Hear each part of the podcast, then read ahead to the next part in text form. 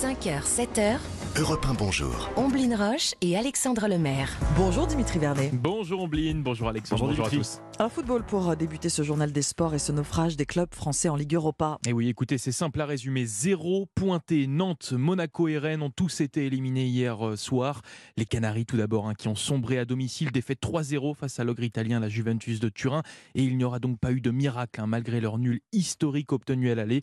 Les Nantais ont subi un, un violent retour à la réalité, comme le concède l'attaquant jaune et vert, Andy Delors.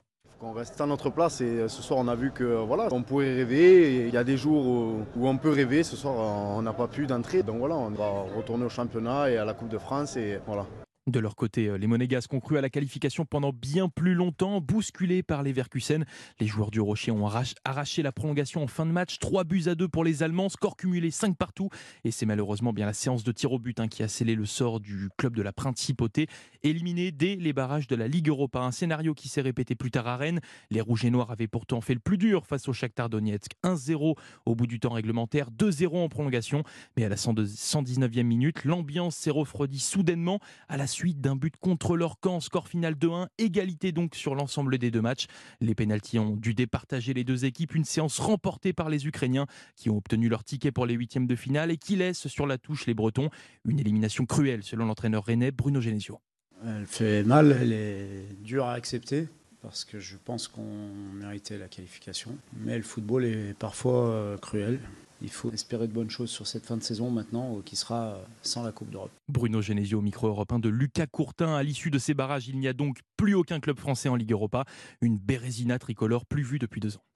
Notez les qualifications en huitième de finale de Manchester United, de l'Union Berlin, AS Rome et du Sporting Portugal ainsi que du FC Séville. Un mot de Formule 1 à présent Dimitri puisque les essais avant le premier Grand Prix de la saison ont débuté hier. Et oui, des essais à Bahreïn qui sont souvent très scrutés hein, pour voir les premières tendances avant le début de la saison.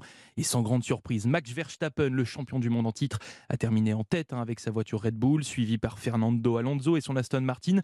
Les deux Ferrari de Leclerc et Sainz sont finis troisième et quatrième. Enfin, Esteban Ocon et Pierre Gasly de chez Alpine ont fini au-delà du top 10. Une bonne nouvelle hein, pour euh, ce dernier qui vient tout juste d'arriver dans l'écurie française. Rendez-vous le 5 mars pour le premier Grand Prix. Dans le reste de l'actualité sportive. Du rugby avec la victoire de Colomiers en Pro D2, 20 à 15 face à Agen. Les Columérins sont désormais quatrièmes à seulement un point de leur adversaire du soir. Et puis à Prague, l'équipe de France de basket s'est imposée 72-59 face à la République tchèque. Les tricolores qui ont déjà leur ticket pour la Coupe du Monde 2023 enchaînent donc avec un neuvième succès dans la phase Dimitri Vernet pour le journal des sports. Merci.